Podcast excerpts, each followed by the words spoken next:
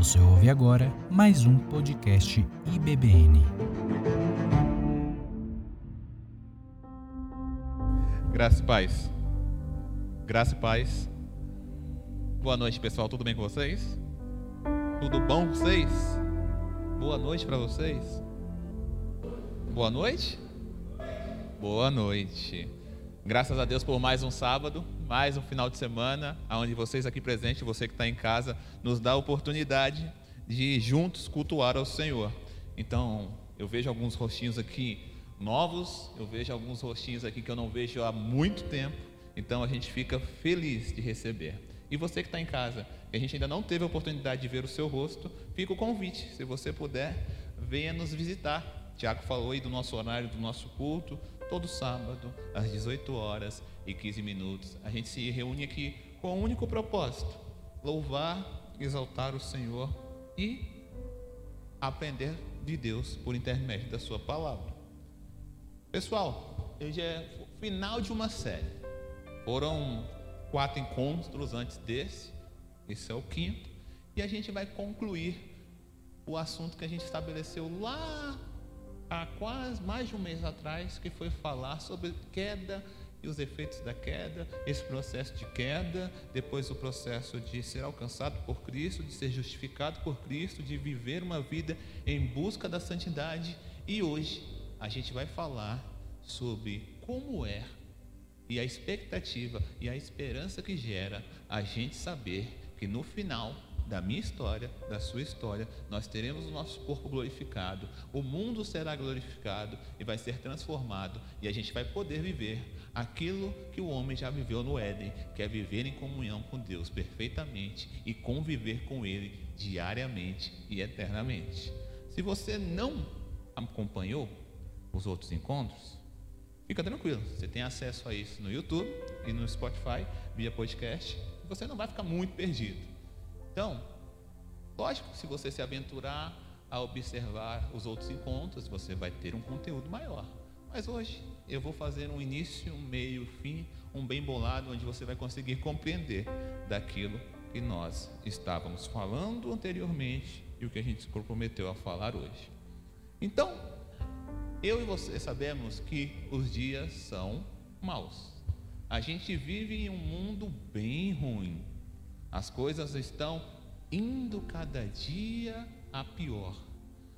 A economia é um problema, a violência humana é um outro problema, né? O efeito do pecado na sexualidade das pessoas também é um grande problema. Os relacionamentos foram contaminados, o meio ambiente sofre tudo isso por causa do nosso pecado, da minha e da sua rebelião contra Deus. Andrei, do que é que você está falando? A gente precisa sempre compreender que Gênesis é o nível, é o livro, o primeiro livro da Bíblia, e ele tem um propósito para ser o primeiro livro da Bíblia, porque lá estabelece o início de tudo. O meu relacionamento, o seu relacionamento começa lá em Gênesis. Então, a gente tem Adão e Eva no jardim do Éden, governado por Deus, a chave do, do Éden é dada ao homem, para que o homem e a mulher juntos administrem tudo aquilo que Deus criou. Então Deus fez tudo perfeito para que o homem vivesse lá e bastava que o homem apenas administrasse. Mas eu e você sabemos, ou se você não sabe, está ficando, vai saber agora, que a gente escolheu jogar no time de Satanás. A gente escolheu não ouvir a Deus e ouvir a Satanás a gente se juntou com Satanás e nos tornamos inimigos de Deus, quando eu e você, representados por Adão e Eva, escolhemos comer do fruto que o Senhor tinha falado: não coma. A mulher ouve Satanás na figura da cobra, alimenta o desejo do seu coração e se alimenta daquele fruto, compartilha com o homem, e aí a gente tem um problemão estabelecido. E é um problema muito grande, e é um problema tão grande e a gente pode compreender esse, esse, problema de forma específica quando a gente vai lá em Gênesis capítulo 3, a partir do versículo 14, você não precisa abrir, eu leio para você. Deus vai castigar todo mundo que está envolvido nessa história aí. Vai sobrar para o homem, vai sobrar para a mulher, vai sobrar para a cobra e vai sobrar para a terra. O que, que Deus faz? essas pessoas pecaram contra Deus. Então Deus vai aqui, vai castigar, vai amaldiçoar, vai falar: olha só, porque vocês fizeram isso? A pena da sua desobediência, da sua rebelião é essa. A partir do versículo 14, do versículo 3, o Senhor fala assim: Então o Senhor declarou à serpente: primeiro castigo vai para a serpente. Já que você fez isso, isso o quê? Trocou uma ideia com a mulher, falou para a mulher comer do fruto, que não ia ter problema nenhum. Ó, já que você fez isso, maldita é você entre todos os rebanhos domésticos, entre todos os animais selvagens. Sobre o seu ventre você vai começar a rastejar, e do pó comerá todos os dias. Você e a cobra e mulher agora vão ser inimigos. Entre você e a mulher, entre a descendência da cobra, preste atenção que vai vir uma descendência da cobra, e a descendência da mulher, ele vai colocar numa inimizade. O descendente da mulher vai nascer, vai vir, e este vai pisar na sua cabeça, ferirá a sua cabeça. Já o descendente da cobra vai morder o calcanhar do descendente da mulher. E não, e não acaba por aí. Então aqui a gente viu o que, que acontece com a cobra. Agora a gente vai ver que, aconteceu com uma mulher. Qual foi o castigo da mulher pela desobediência? Então no versículo 16, Deus fala assim para a mulher: Mulher, porque você comeu do fruto, eu vou multiplicar grandemente o sofrimento na sua gravidez. E é com sofrimento, no sofrimento, que você vai dar à luz ao seu filho. E preste atenção, mulher, o seu desejo será para o seu marido e ele a dominará. Aqui a gente tem a mulher, e provavelmente não, seria, não sofreria tantas dores ao parir um filho, agora falou para ela: olha só, você vai sofrer. E não importa se hoje nós temos acesso à anestesia. Minha esposa teve dois filhos, nenhum dos partos foi normal. Ela teve anestesia. Mas o fato dela ter tomado anestesia para ter Augusto e Estela não livrou da dor. Porque quando a anestesia passa, a dor vem. A mulher também que opta ou só tem como opção ter um filho natural, porque sair uma cabeça daquele tamanho de um buraco tão pequeno não pode ser algo natural, também sofre. Então, isso acontece por quê? Porque Deus castigou a mulher, porque ela pecou contra ele. Tudo bem? E ele continua, fala assim: mulher, mulher, preste atenção, o seu desejo será para o seu marido, e ele a dominará. Andrei, o que significa isso aqui? Isso é um texto complicado, mas que a grande parte da teologia toma aqui como início, como aqui é estabelecido, a briga por poder entre homem e mulher. Sabe aquele desejo da mulher? Tem, eu não quero ser mandada, eu não sou submissa. E homem, você tem que ser submissa, você tem que me obedecer. Esse confronto eterno para ver quem domina quem, isso não é natural. No Éden, isso era estabelecido e não existia problema. Mas a partir do pecado, com a maldição que é atribuída à mulher por conta do seu pecado, Deus fala: a partir de agora, vocês não vão aceitar o domínio um do outro. Vocês agora vão brigar por esse controle. Mulher, você não vai aceitar ser submissa deliberadamente. Não, você vai, vai brigar por controle. E vai ter sempre esse domínio, essa briga por poder. E não acaba por aí. Agora, a gente já tem o castigo da cobra, o castigo da mulher. E agora a gente vai ter o castigo de quem? Do homem. Então Deus declara para o homem, no versículo 17, assim: ó, Visto que você deu ouvidos à sua mulher e comeu o fruto da árvore, de qual eu ordenara que não comesse, maldita é a terra por sua causa. Opa, a gente tem um problema aqui. O que, que a terra tem a ver com isso? Espera aí, cadê o castigo do homem? Aí era para o homem ser castigado aqui agora. Mas não, por causa do pecado do homem, o meio ambiente sofre por causa do meu e do seu pecado. Então ele fala: olha só, homem, porque você deu ouvido à mulher e o meu da fruta, maldito vai ser a terra por, causa, por sua causa. Com sofrimento você se alimentará dela todos os dias da sua vida. E ela, ela quem? A terra, o meio ambiente, lhe dará espinhos e ervas daninhas. Você terá que se alimentar das plantas do campo. Com o seu suor do seu rosto, você comerá do seu pão, até que volte à terra, visto que dela foi tirado, e porque você é pó, dela voltará. E ele, Deus conclui da seguinte maneira: então Adão deu o nome da sua mulher de Eva, pois ela seria mãe de toda a terra. O Senhor fez roupas de pele para ele, então Deus mata faz o primeiro sacrifício para esconder a vergonha do homem, Deus mata os seres, animais, e fala: olha só, se vistam, porque Deus ainda é misericordioso, fala: vocês não vão sair do Éden pelado, vocês não vão sair do Éden para andar em um lugar onde tem espinhos pelado. Vamos botar uma roupa para vocês saírem daqui melhorzinho um pouquinho. Então, o Senhor, Deus, agora diz a ele: agora, agora o homem se tornou como nós, conhecendo o bem e o mal. Não deve, pois, permitir que ele também coma do fruto da árvore da vida e o come e viva para sempre. Pois o Senhor, Deus, mandou, os mandou embora do jardim para cultivar o solo, e depois de expulsar o homem, colocou-se ao leste do jardim do Éden dois querubins, uma espada flamejante que se movia guardando a árvore da vida.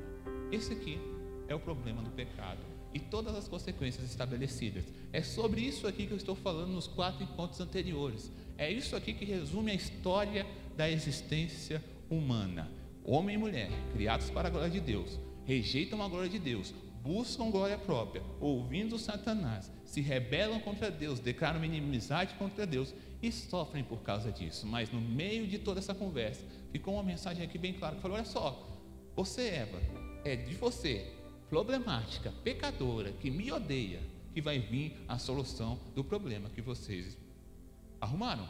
É da sua descendência, mulher, que vai vir alguém para resolver o problema que vocês dois criaram. Mas fique tranquilo, é da sua descendência. Mas tem uma galera que vai nascer da descendência da cobra. André, então você está falando que a cobra botou ovo e saiu um monte de diabinhos dela? Não. Todo mundo que gosta da mensagem de rebelião contra Deus, da mensagem que tem Deus como inimigo, da mensagem que gosta de ter controle, que é eu que mando na minha vida, eu quero ter controle, eu quero ser livre, eu quero ser liberto, ninguém manda em mim. Esse cara, essa mulher, não é descendente de Eva, é descendente da serpente. Então a gente sempre vai ter esse embate cósmico entre os filhos da luz e os filhos das trevas dos filhos da descendência de Eva e os filhos da descendência da cobra. Andrei, de onde você está tirando isso? A gente vê esse embate na próxima página. No próximo capítulo, a gente vê uma pessoa que é descendente da cobra e outra pessoa que é descendente da mulher. Caim e Abel. Quem matou quem? Abel matou Caim? Hã? Ou Caim matou Abel? Hã?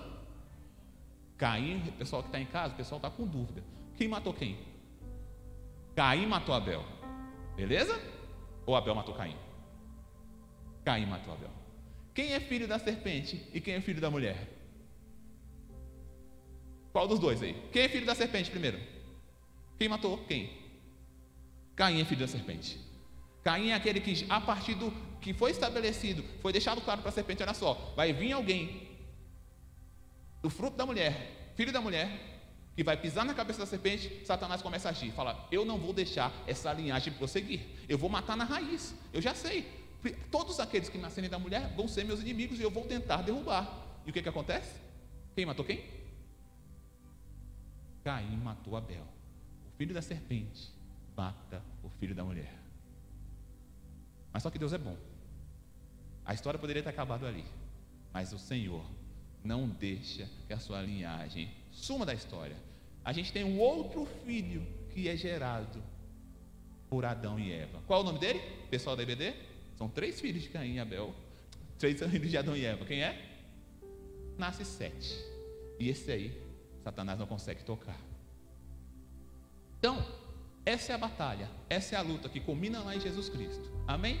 Isso é o plano geral da história. Essa é a história do Evangelho, essa é a história da Bíblia. Então, a gente conclui que essa obra vai ser feita, Jesus Cristo vai nos alcançar, vai morrer na cruz, vai pisar na cabeça da serpente. Esse é o personagem que vem aparecer na história, ele pisa na cabeça da serpente, mas só que a serpente vai lá e morde o calcanhar dele, e morde mesmo, porque Jesus Cristo morreu. Satanás acreditou que venceu. Mas depois de pisar na cabeça da serpente, ele tem o seu calcanhar mordido, ele morre durante três dias, só que ele volta. E aí a história é feita.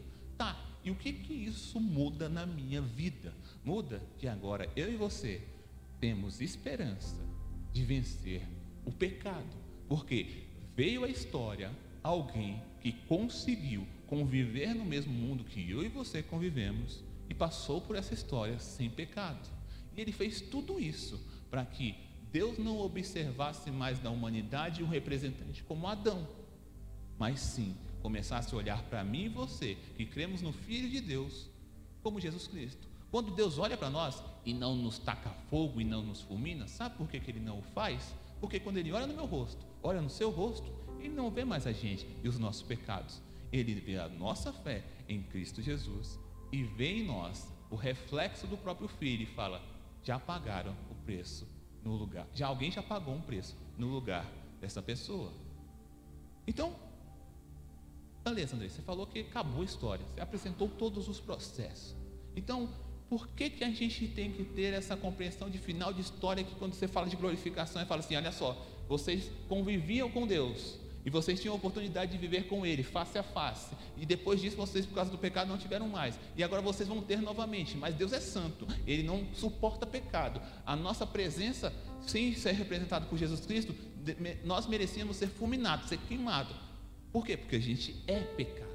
Mas só que Deus transformou a nossa identidade. Eu não sou mais reconhecido como pecador, mas sim como filho de Cristo, como filho de Deus.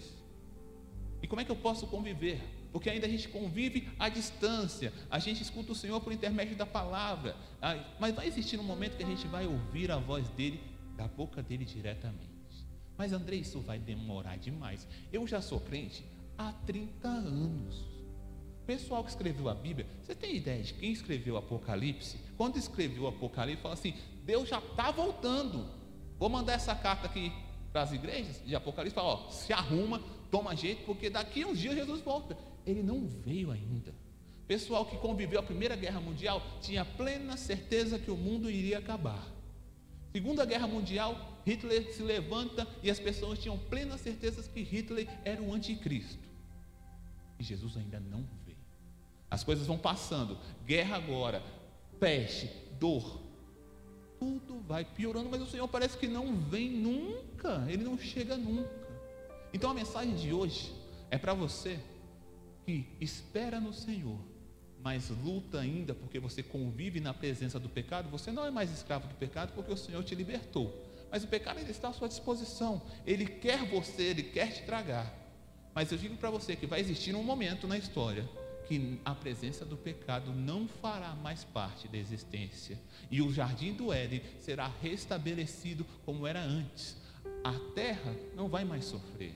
O homem não vai sofrer mais com o pecado. E nós não teremos mais desejo algum de ser inimigos de Deus. Vamos ao primeiro texto de hoje, o texto que vai nos guiar. Eu vou fazer essa leitura só de dois textos. Texto de Abacuque, do profeta Abacuque, capítulo 2, versículo 14 Livro difícil de achar? Mas vamos aí, EBD, procura aí, Abacuque. Apresentar para vocês onde fica. Lá no finalzinho do Velho Testamento. São só três capítulos do livro, mas são três muito bons capítulos. Vamos lá, quem acha primeiro aí, Abacuque? Ana Júlia, procura Abacuque aí na Bíblia, vai. Rápido. Abacuque, Abacuque. Fernando, tá, Fernando já está no final da Bíblia e não achou Abacuque.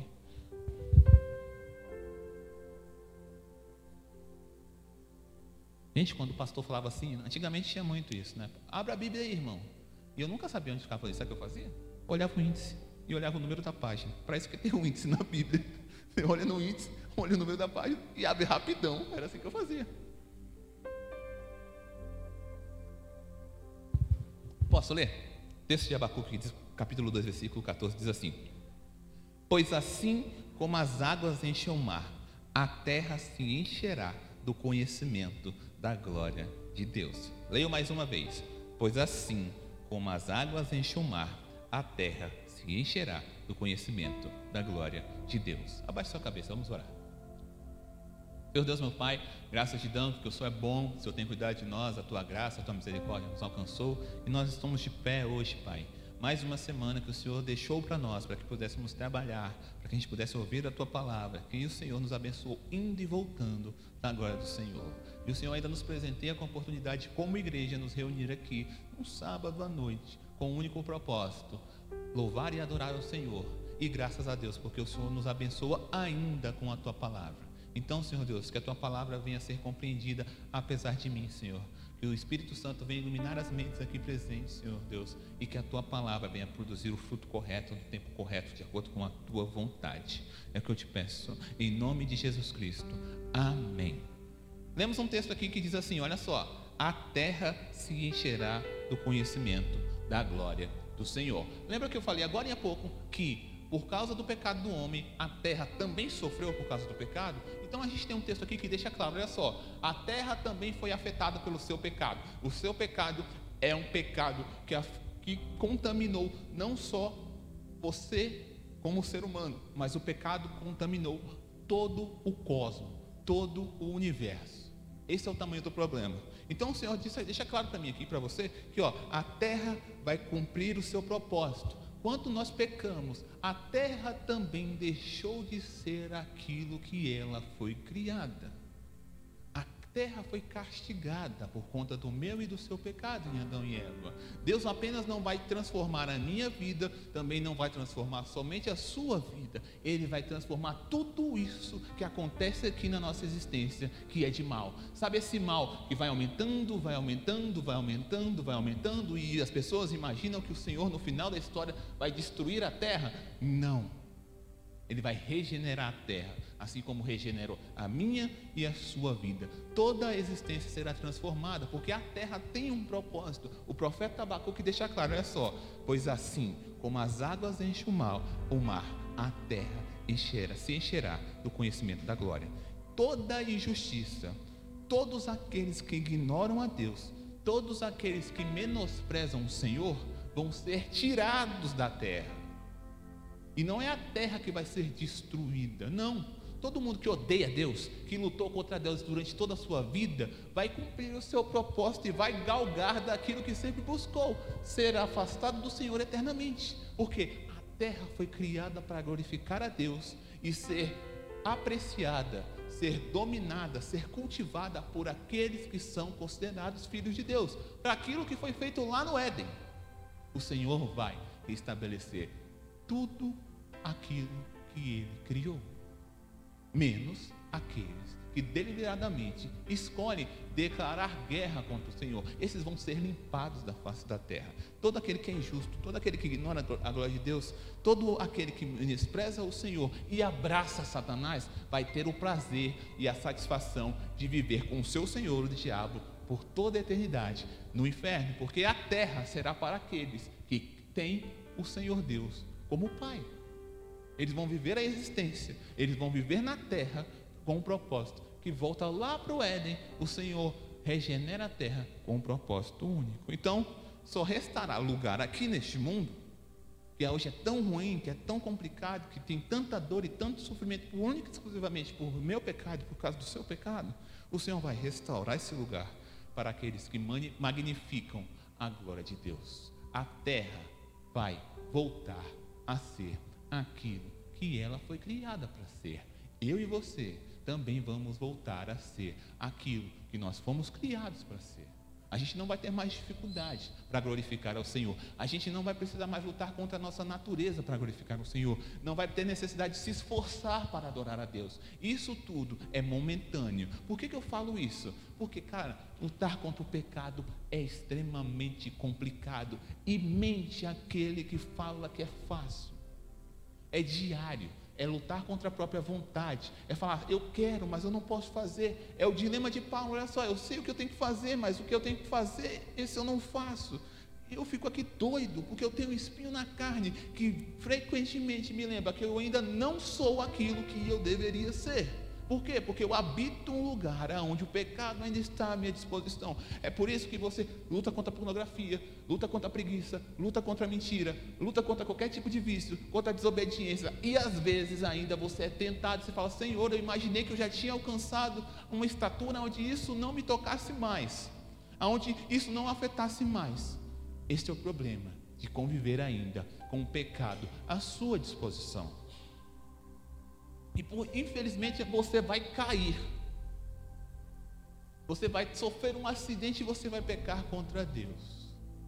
Porque esse é o drama de existir em um mundo que o pecado ainda está à disposição. Mas por que eu falei o que eu falei até aqui? Porque esta batalha tem que ter como alvo e em algum momento da história o Senhor vai transformar tudo, assim como transformou a sua vida. Vamos ao texto final, o texto de Romanos, para a gente compreender como é que funciona essa dinâmica. Por que, que o Senhor restaura tudo? Qual o propósito? Por meio de quem isso aqui vai ser restaurado? Para quem isso aqui é restaurado? Vamos lá, em Romanos, capítulo 8, a gente vai ler do versículo 18 até o versículo 21, para a gente entender a importância, a instrumentalidade do homem na glorificação, na santificação e no processo da glória do Senhor. Romanos capítulo 8, versículo 18 até o 21. Esse vocês encontraram facinho? Romanos é mais fácil de achar, né? A gente lê quase todo final de semana, em todo lugar a gente lê Romanos. Posso ler, pessoal? Posso? Posso? Beleza. Vamos à leitura então. O texto diz assim, a partir do versículo 18: Considero que o nosso sofrimento de agora não é nada comparado com a glória que ele nos revelará mais tarde, pois toda a criação, preste atenção, pois toda a criação aguarda com grande expectativa o dia em que os filhos de Deus serão revelados. Toda a criação, não por vontade própria, foi submetida por Deus a uma existência fútil, na esperança de que, com os filhos de Deus, a criação seja gloriosamente liberta da decadência que escraviza eu acho que você já passou por esse texto e não compreendeu o que ele quis dizer. Vamos prestar atenção nesse texto?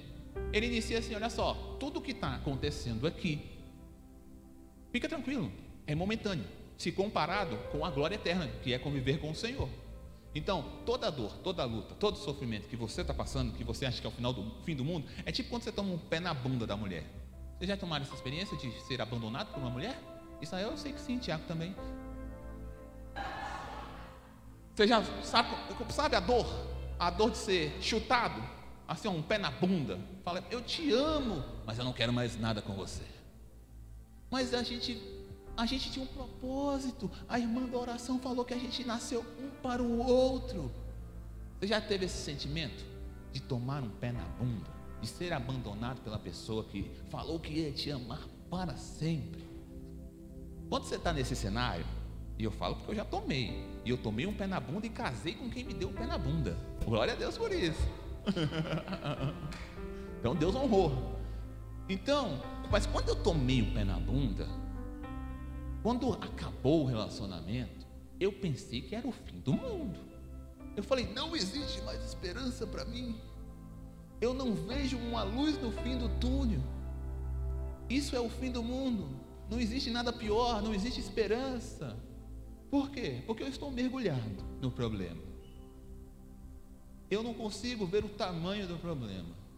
E quando a gente está no olho do furacão, a gente não consegue ver a extensão do tamanho do furacão. Às vezes a gente está só num redemoinho do Saci Pererê, que a gente acha, mas quando a gente olha, parece que é o fim do mundo, parece que a gente está num Twister. Filme velho que você nem sabe qual que é, né? Twister é o filme do furacão, que saiu uma vaca voando, mas faz muito tempo. É coisa de gente velha.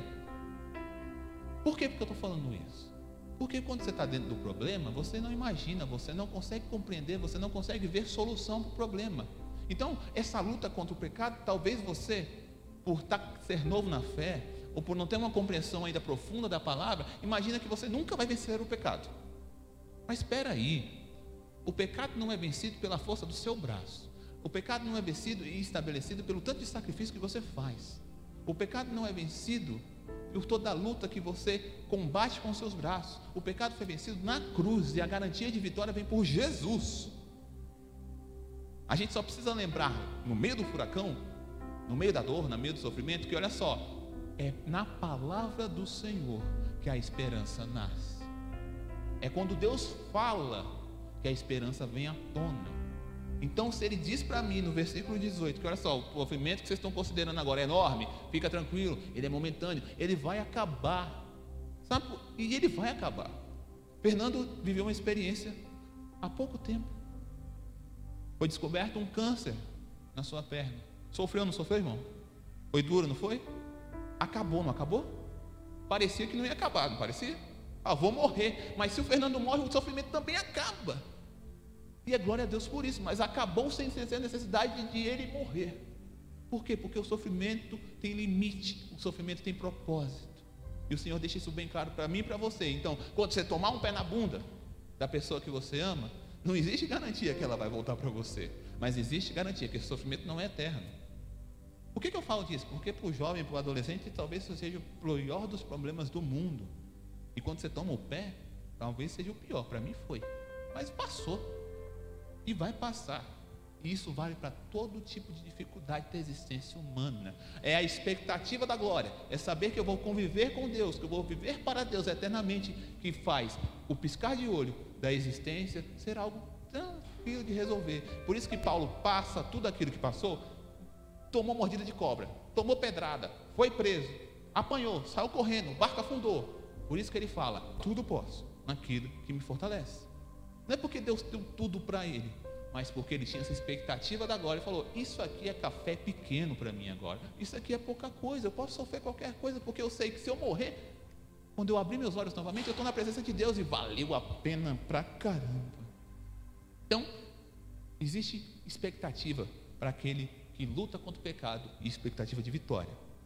Certeza de vitória. Mas vamos continuar. Ele anda um pouquinho e fala assim: ó, pois toda a criação, por causa do meu pecado, por causa do seu pecado, tudo aquilo que foi, foi, criado também está clamando por Deus. A natureza geme, ela olha para Deus e fala: quando o Senhor vem, na linguagem dela, os animais, a natureza, as estrelas, o universo, o cosmo todo também vive a expectativa de ser regenerado. O texto deixa bem claro aqui, olha só. E isso vai acontecer quando? Essa expectativa vai se concluir quando? Um dia que os filhos de Deus serão revelados.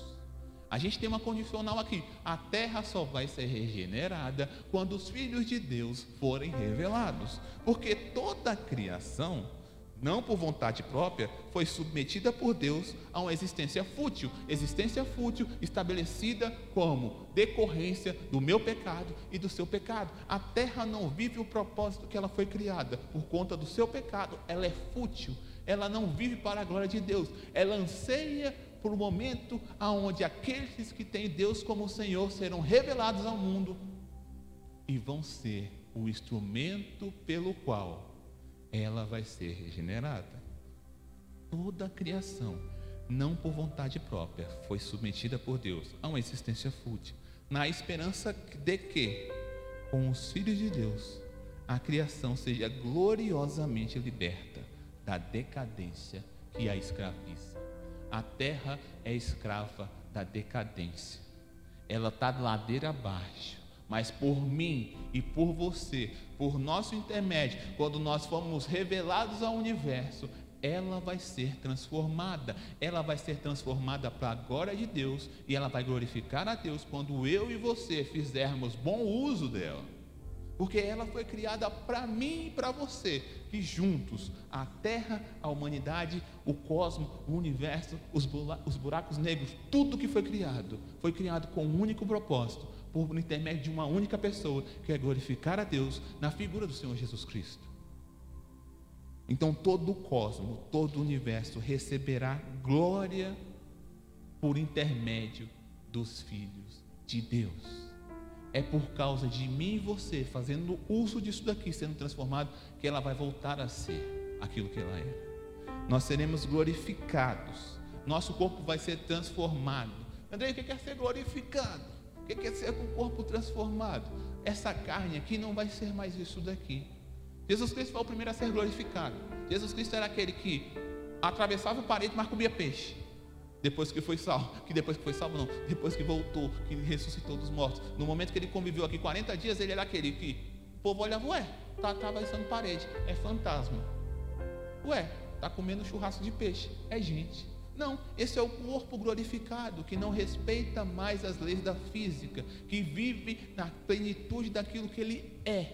E o nosso corpo também vai ser glorificado como de Cristo. O pecado não vai nos afetar. Essa sua luta hoje, que você imagina que não vai ter fim nunca. Meu Deus, eu vou ser sempre tentado pela mesma coisa. Eu vou cair sempre no meu lugar. Não.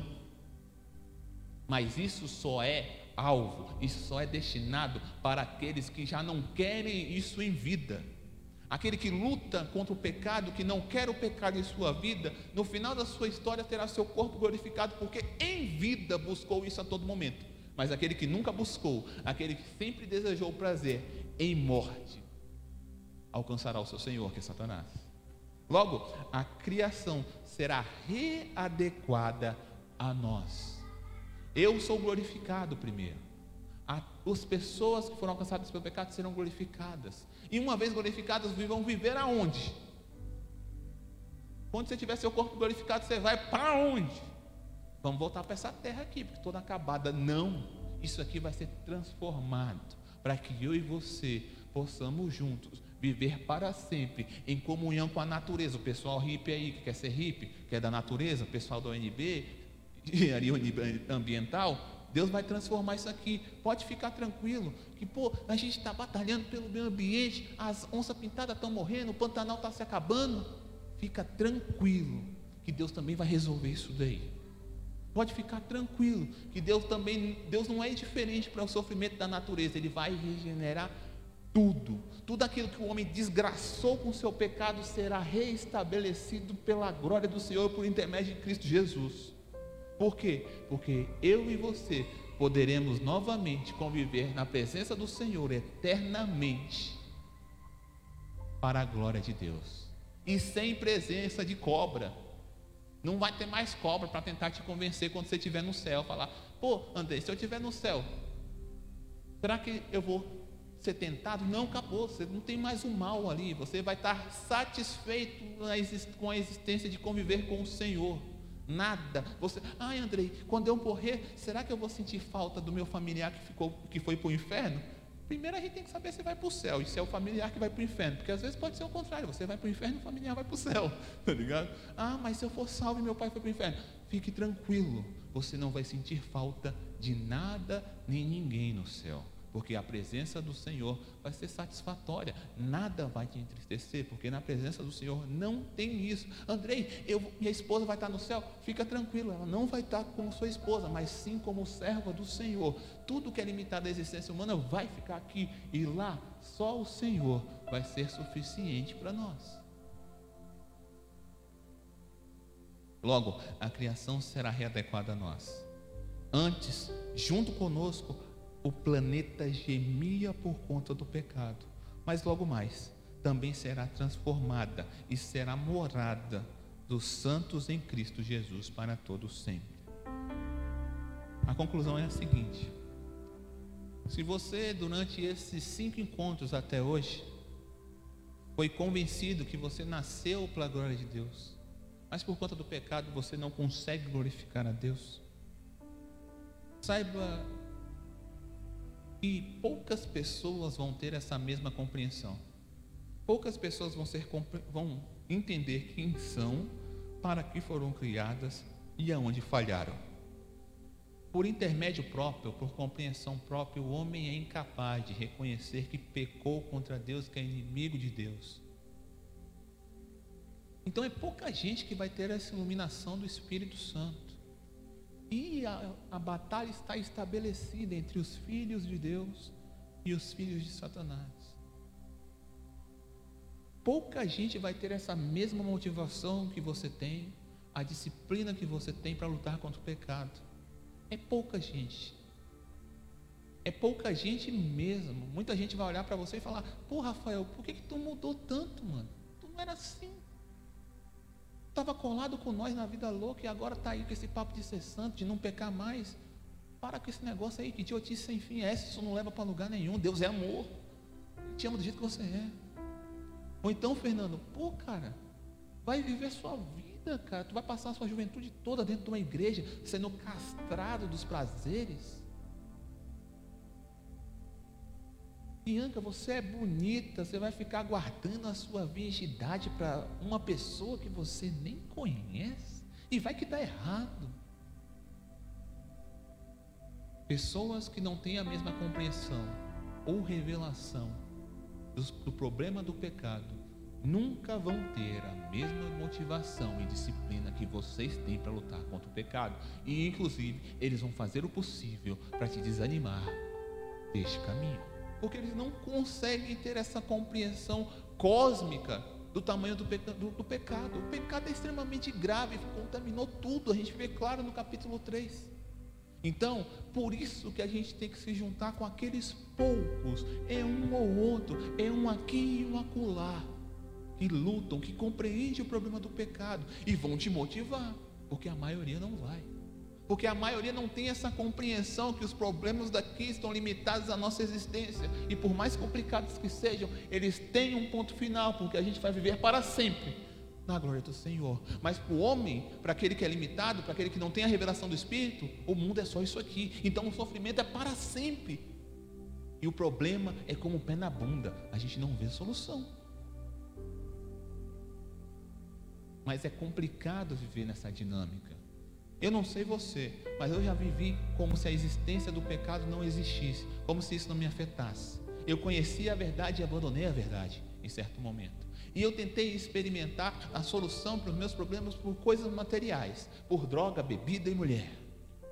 Só que é um problema tão grande dentro do nosso coração que esse, a gente tenta na sexta-feira encher de droga e de bebida, no sábado, no domingo, mas quando chega a segunda-feira, onde a gente às vezes não encontra tudo isso à disposição, o mesmo problema continua lá e nada consegue resolver o nosso problema. A gente experimenta tudo e todos e ninguém tem capacidade de preencher o espaço do nosso coração que foi estabelecido para que a gente adorasse a Cristo Jesus.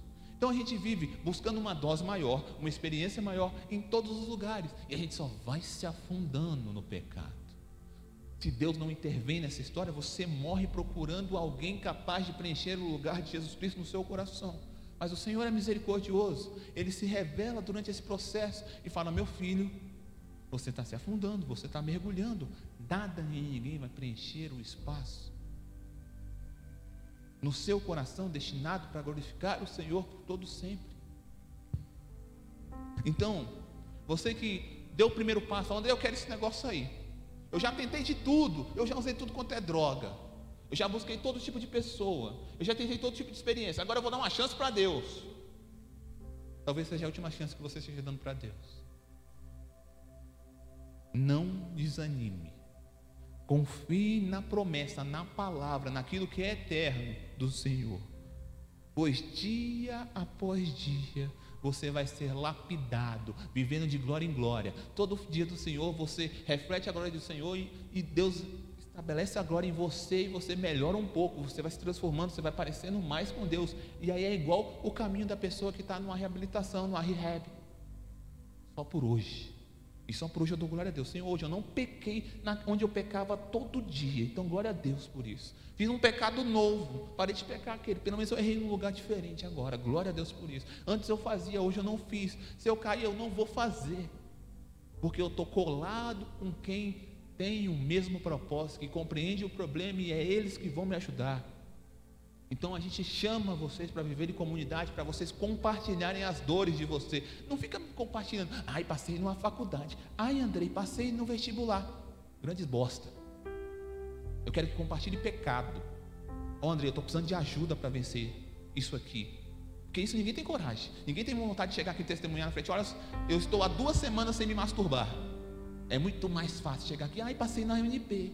Ai, fui aprovado num concurso público. Ai, olha o meu carro novo mas ninguém se levanta. Olha só, eu era um alcoólatra e o Senhor me alcançou. Eu era um prostituto, uma prostituta, o Senhor me alcançou. Eu já estou duas semanas, três, um ano, cinco anos vivendo para a glória de Deus, porque no final das contas é isso que interessa para Deus.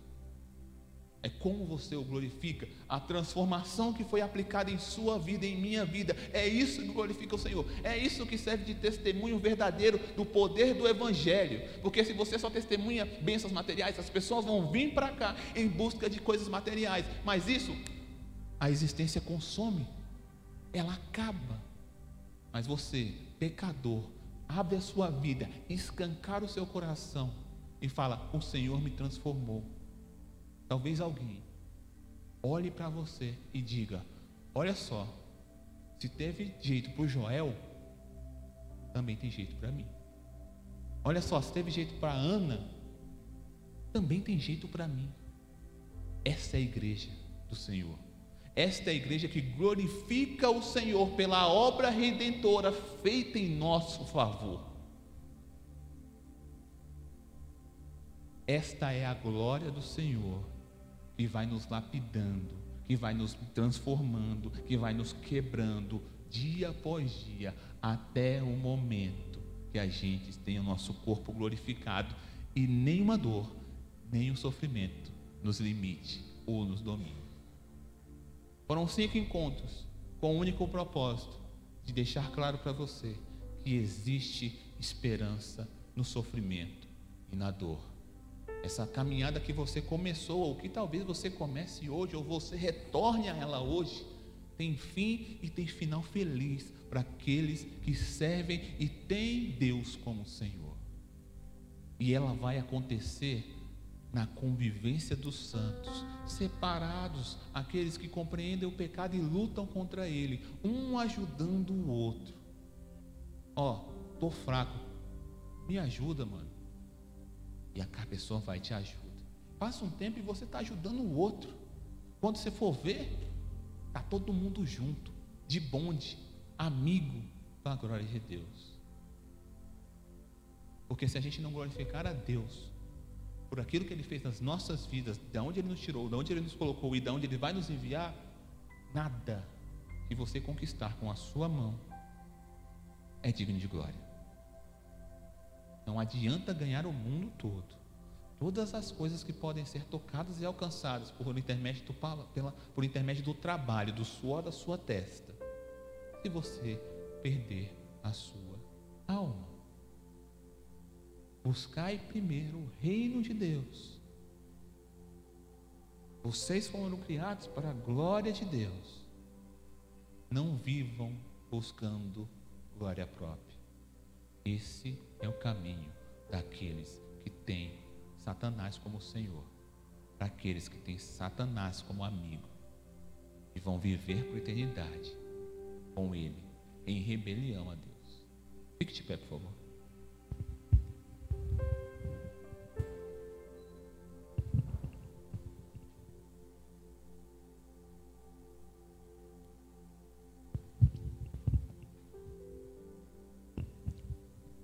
Cinco encontros com texto, com palavra extremamente desagradável. Por que, que eu falo isso? Porque é desagradável para mim. A palavra do Senhor nos humilha, ela nos coloca no nosso devido lugar, ela revela aqueles, aqueles pecados que a gente quer esconder quando a gente vai ler a palavra, eles são revelados. Ou então são apontados pecados que eu nem sabia que cometia. Fala, mas Deus, eu nem sabia que isso era pecado. Está escrito aqui na Bíblia. Agora, antes eu tinha um pecado, agora eu tenho dois. Por isso que eu não vou ler mais a Bíblia. Mas é um caminho que tem que ser trilhado em gratidão ao Senhor, porque Ele te deu vida para você viver isso, santidade, para a glória de Deus, com o propósito de ser glorificado e viver para sempre para a glória de Deus.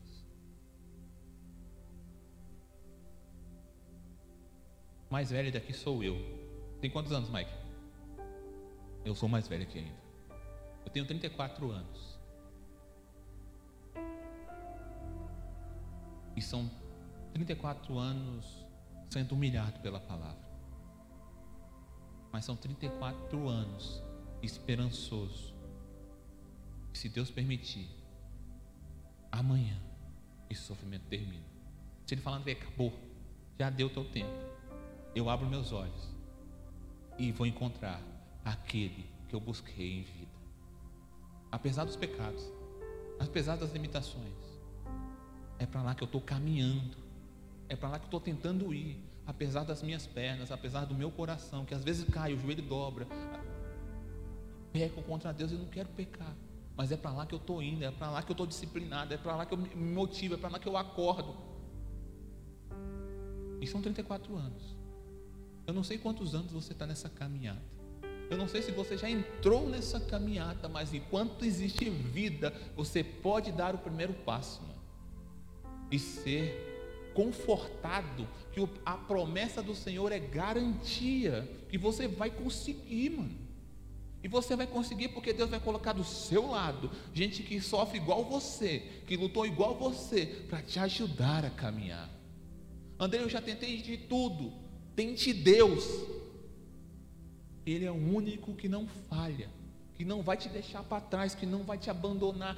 Eu posso te abandonar, eu vou fracassar com você, eu vou te frustrar, mas Deus não, porque Ele é justo, Ele é fiel e Ele já fez por você e por mim, antes de qualquer coisa, antes de você vir existir, Ele já tinha determinado que morreria em seu lugar por conta do seu pecado que você vai cometer ainda. Então, são, foram cinco encontros para tentar demonstrar para você o tamanho do pecado. Mas, para a glória do Senhor, o pecado, se comparado com a solução, é desse tamanhinho, é pequenininho, porque o Senhor excede em glória e entendimento. Então fica a proposta para você que está aqui, para você que está em casa me assistindo, para você que está me ouvindo pelo Spotify.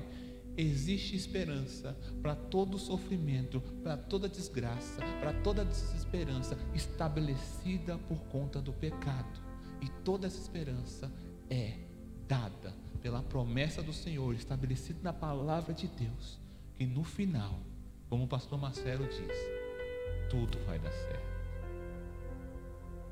Então, Igreja Batista Boas Novas, jovens que estão aqui, estão à sua disposição para te ajudar a caminhar esse caminho. Eu estou aqui para isso. Você que está aqui tem que estar aqui para isso também, para ajudar o mais novo na fé, ou então mesmo ao mais velho que caiu, para que a gente vá como igreja, como esposa do Senhor, como noiva, junto, de bonde. Não existe igreja em casa. Palavra do Senhor Deus é clara. Vocês têm que congregar. Texto de Hebreus. Porque é congregando que eu vou descobrir onde Israel peca. É congregando onde eu vou descobrir onde o Tiago peca. Porque ele vai falar para mim, André, eu estou precisando de ajuda. Em casa a gente não faz isso. Em casa a gente não abre o nosso coração para ninguém. Na frente da tela a gente não tem essa capacidade de, de ser discipulado e discipular alguém. É essa a dinâmica das ovelhas. Essa é a dinâmica da comunidade da fé. Essa é a dinâmica estabelecida por Deus para a igreja. É um monte de gente tudo esquisito, tudo cheio de bicho, tirando um do outro, igual macaco catando piolho um no outro. Ó, oh, tem um piolho aqui, aí tem um macaco atrás, outro tem um aqui também. E a gente vai se limpando por intermédio da obra do Espírito em cada um de nós. Eis a sua oportunidade de começar a caminhar conosco. Ou então você que estava caminhando e pegou um atalho e se perdeu, voltou hoje, está aqui o caminho no mesmo lugar, o caminho é eterno para a glória. Enquanto a vida, há esperança e esse caminho está à sua disposição. Amém?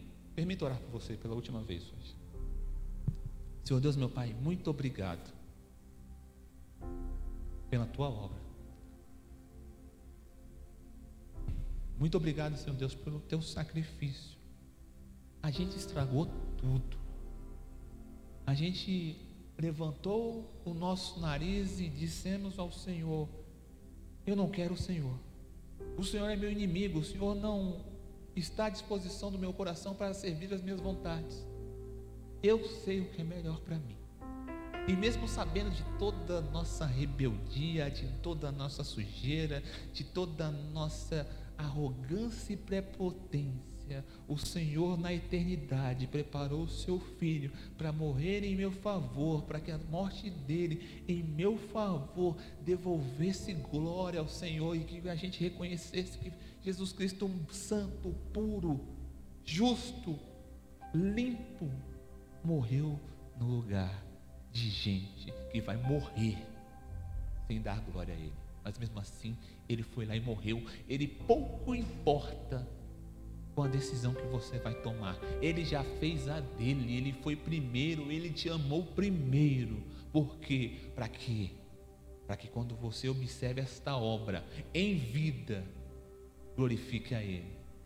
Ou então em rebeldia, o próprio Senhor derrube os seus joelhos, porque a palavra do Senhor é clara que no final dos tempos, todo joelho vai reconhecer, vai se dobrar e vai ver que é Deus. Pouco importa se viveu aqui como se ele não existisse. No final, vai ficar claro para todo mundo, para o universo, que Deus é o único a ser glorificado. Senhor Deus, está aqui algumas pessoas, os nossos amigos, os nossos irmãos, que escutaram a tua palavra, Senhor Deus. Então a gente clama ao Senhor que por intermédio do teu Espírito os convença do pecado, assim como o Senhor me convenceu e nos dê oportunidade de, como igreja, como amizade, de ombro a ombro, a gente possa experienciar essa vida de santificação com a certeza que a gente vai vencer, porque o Senhor diz, se a tua palavra diz. Então toda dor, Pai, toda fome, todo sofrimento, toda depressão, todo desespero é limitado, tem ponto final, é até ali. A dor não é para sempre porque a tua palavra diz que, olha só, isso tudo que você vive hoje de dor e sofrimento é nada se comparado com aquilo que eu preparei para vocês lá no Éden e vocês desprezaram. Estou dando uma nova chance para vocês viverem para sempre na minha glória. Basta que vocês me reconheçam como Senhor. Basta que vocês não façam como Adão e Eva Basta que vocês me reconheçam como Pai e me obedeçam e me permitam e que eu possa agir na vida de vocês e trabalhando e lapidando para que no final eu entregue a busca do seu coração, que é glorificar a Deus e que no final seja nos dado a coroa da vida e seja permitido viver com o Senhor para sempre. Oportunidade que nos foi tirada por conta do pecado lá no Éden. Senhor Deus, muito obrigada pela tua palavra. Muito obrigado, Senhor Deus, pela igreja. Esta igreja aqui, Igreja Batista Boas Novas, todas as igrejas evangélicas da Celândia, do Brasil, no mundo todo, que foram estabelecidas para o Senhor com o um único propósito: glorificar a Deus, apesar dos seus membros. E que os seus membros abram seus corações, revelem as suas mazelas e deixem claro que o Senhor, nas mazelas, tratou cada um para que a gente possa testemunhar para o mundo: olha só, eu era assim, e por mim mesmo eu não ia mudar, mas o Senhor trabalhou em mim, e eu deixei de ser isso para isso, para a glória de Deus. Senhor Deus, que possamos viver dia após dia para a Sua glória. E quando o Senhor estabelecer um ponto final para as nossas vidas, a gente viva para sempre a Tua glória. Muito obrigado, Senhor.